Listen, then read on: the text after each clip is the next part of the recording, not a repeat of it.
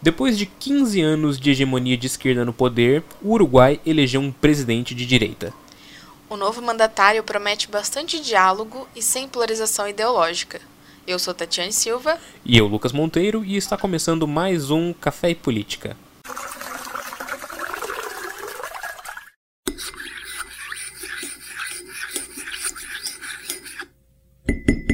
Muito bem, vamos começar o nosso programa falando sobre as eleições uruguaias que se encerraram na última quinta-feira, dia 28 de novembro, e deram a vitória para a centro-direita, depois de 15 anos de governos de esquerda à frente do país. Exatamente, Lucas. Luiz Lacache Pou foi eleito em uma corrida que foi disputada voto a voto no nosso vizinho e a diferença foi de apenas 1%. O Lacachepou, do Partido Nacional, venceu em segundo turno o candidato da Frente Ampla, Daniel Martinez. O partido, por sinal, vem comandando o Uruguai desde 2005. Mas antes de falarmos mais sobre o presidente eleito no Uruguai, vamos recapitular um pouco sobre a Frente Ampla e a eleição desse ano. Começando pela Frente Ampla, há 15 anos o partido elegeu Tabaré Vázquez para comandar o país. Os mandatos no Uruguai são de 5 anos e não pode haver reeleição. Então, em 2001, Vasquez passou o posto para Pepe Mujica. No governo de Mujica, medidas importantes foram adotadas, como a legalização da maconha, do aborto sob qualquer circunstância até a 12ª semana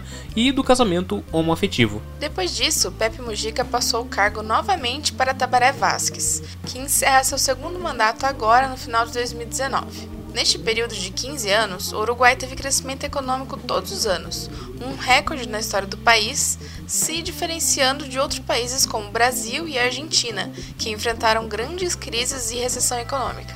Sem contar o investimento em energia renovável e turismo. Além disso, o país conseguiu controlar a taxa de desemprego. Contudo, o que levou a desandar os governos da Frente Ampla foi a crise na segurança pública do país. Em 2018, foi registrado um aumento de 35% nos índices de homicídios e em 2019 esse aumento já chega a 46%. O desemprego até voltou a subir no país e a economia deu uma estagnada, mas uma pesquisa de opinião mostrou que a população está de fato mais preocupada com a segurança do que com a economia. Foi aí que entrou na disputa eleitoral Luiz Lacachepou, que bateu forte na questão e prometeu seguir o modelo linha dura, dando mais estrutura para as forças de segurança, aumentar o policiamento e devolver à polícia o direito de pedir documentos nas ruas. A corrida foi tranquila para a frente ampla. O primeiro turno, que ocorreu no dia 28 de outubro, deu grande vantagem para Daniel Martinez, que encerrou a votação com cerca de 38% dos votos. Já Lacachepou ficou com 28%. Mesmo com a vantagem, não foi suficiente para consagrar a vitória da Frente Ampla Sul, e o segundo turno estava lançado. Foi dia da eleição no Uruguai, porém por lá a disputa vai ao segundo turno. Lívia Fernanda. Durante o segundo turno, o presidente brasileiro Jair Bolsonaro declarou apoio à candidatura de Lacachipou e disse que só compareceria a uma posse no Uruguai se ele fosse o vencedor. É, não está confirmado ainda, eu acho que dificilmente reverte, né? É, se porventura tivesse ontem ele declarado vitorioso, já estava acertado um telefonema nosso para lá, é bem como, né? É a confirmação da nossa saída na posse. O senhor então pretende a posse? Só se eu tiver morto. Se eu tiver morto, irei na posse desse candidato. Desse que está na frente. Desse que está... O outro eu converso com ele.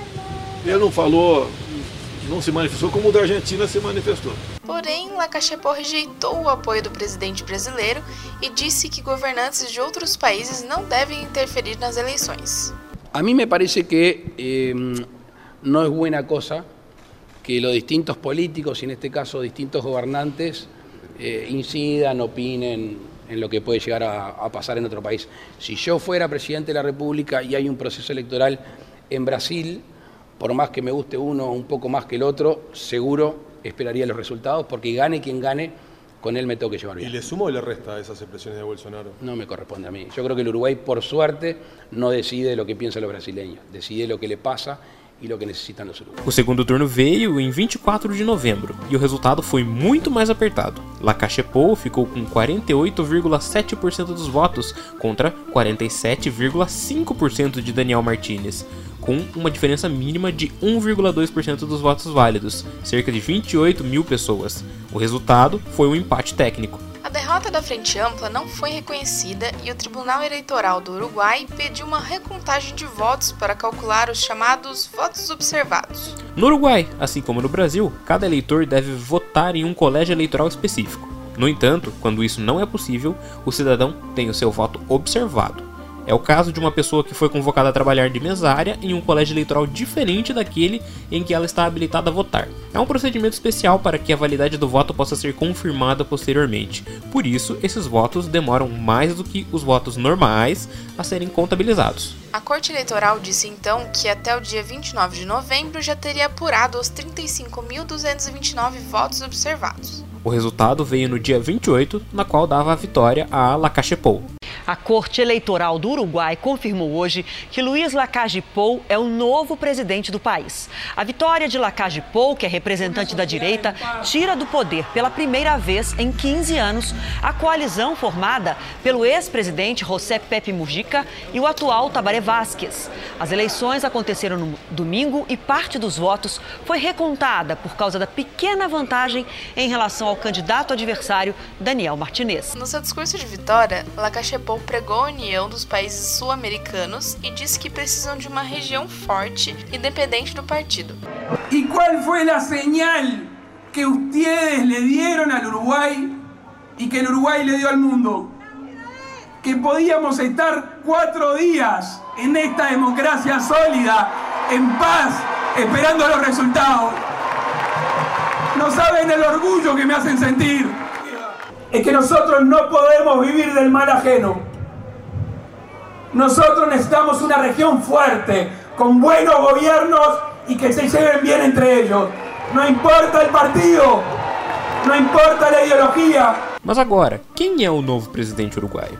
Luiz Lacachepou tem 46 anos e é filho de um ex-presidente, Luiz Alberto Lacachepou, que governou o país entre 1990 e 1995, além de ser neto de Luiz Alberto de Herrera, um dirigente histórico do Partido Nacional. A vida pública de Lacachepou começou cedo, aos 20 anos, quando ele se elegeu deputado em 1999. Desde então, não parou mais e veio se reelegendo para o parlamento e é senador desde 2015. Em 2014, ele disputou a presidência pelo Partido Nacional, mas perdeu em segundo turno para o atual presidente Tabaré Vázquez. Lacachepou venceu as eleições de 2019 em uma coligação com os outros cinco partidos de direita e extrema-direita. Ele destacou a própria jovialidade como um bom quesito para governar. Sem contar a agenda liberal de enxugar a máquina pública para torná-la mais eficiente e menos corrupta, além de conter os gastos públicos. Mas alguns críticos o consideram menos liberal que o pai. Paul também promete não revogar decisões passadas sobre liberdades civis individuais, como o aborto e o casamento entre pessoas do mesmo sexo.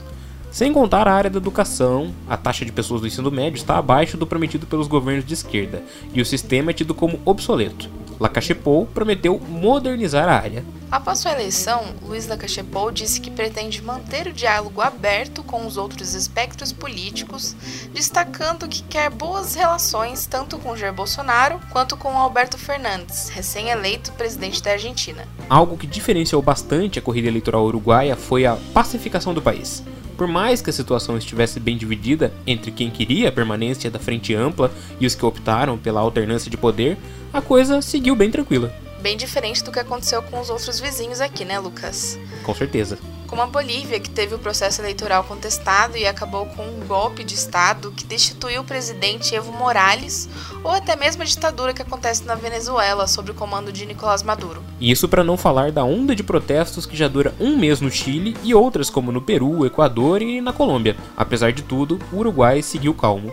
O novo presidente assume apenas em março de 2020. A esquerda promete uma oposição cautelosa e contra os retrocessos. O Café e Política fica por aqui. Foram usados nesse programa áudios da Rádio Jovem Pan, da Folha do Brasil, da Record TV e da Rede Bandeirantes. Você pode nos encontrar nos aplicativos Spotify, Google Podcasts, Apple Podcasts ou qualquer aplicativo de podcast. E não se esqueça de seguir a gente nas redes sociais, no arroba Casa de Vó Podcast. Terminamos nosso programa ressaltando o clima de paz no Uruguai, como o áudio do discurso da vitória de Lacachepou, onde os apoiadores do partido Frente Ampla foram até lá com cartazes de boa sorte e felicitações ao novo presidente, que retribuiu dando uma salva de palmas aos manifestantes. É isso. Muito obrigado pela audiência e até mais. Até! Todos aplaudamos al ciudadano frentista que nos vino a acompañar.